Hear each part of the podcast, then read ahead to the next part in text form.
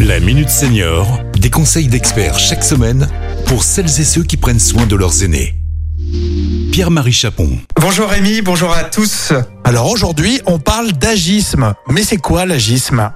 Eh bien, je vous propose d'imaginer une situation qu'on rencontre quotidiennement. Vous êtes pressé car vous avez du travail, vous devez aller chercher vos enfants à l'école, mais vous vous retrouvez à la caisse de votre supermarché derrière un senior qui prend son temps à discuter avec l'hôtesse de caisse et qui recompte ses pièces.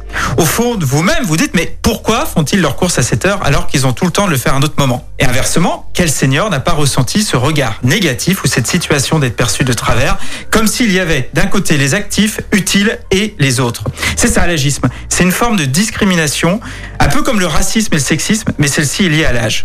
En fait, vous pouvez faire ou subir de l'agisme sans forcément vous en rendre compte au quotidien, car l'agisme est banalisé dans notre société.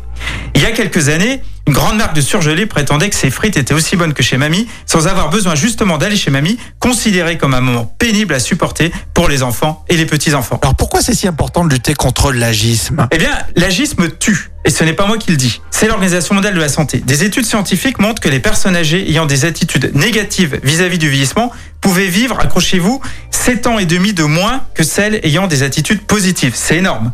Il a été démontré par ailleurs que l'agisme peut provoquer un stress cardiovasculaire et contribue à l'isolement relationnel. Dans les prochaines chroniques de la Minute Senior, avec la CARSA Tronalp, nous traiterons de nombreuses actions de prévention dans le domaine de la santé, de l'habitat, de la mobilité ou encore de la nutrition. Mais pour que ce message soit efficace, il est fondamental en premier lieu d'accepter de vieillir.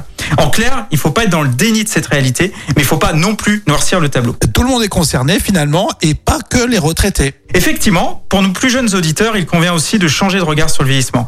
Si on interroge les Français, 80% ont une image négative du vieillissement, renvoyant à la maladie ou à la mort. Pourtant, la réalité est bien différente. La majorité des retraités continuent d'être actifs. Une étude réalisée au Royaume-Uni a montré que les contributions des personnes âgées dépassaient très largement l'ensemble des sommes dépensées pour elles. Donc, pour reprendre une célèbre publicité, attention aux préjugés. Quant à moi, je vous donne rendez-vous pour un prochain numéro de la Minute Senior. Cet épisode a été rendu possible grâce à la CARSA Tronalp, Caisse d'assurance retraite et de la santé au travail, expert du bien vieillir.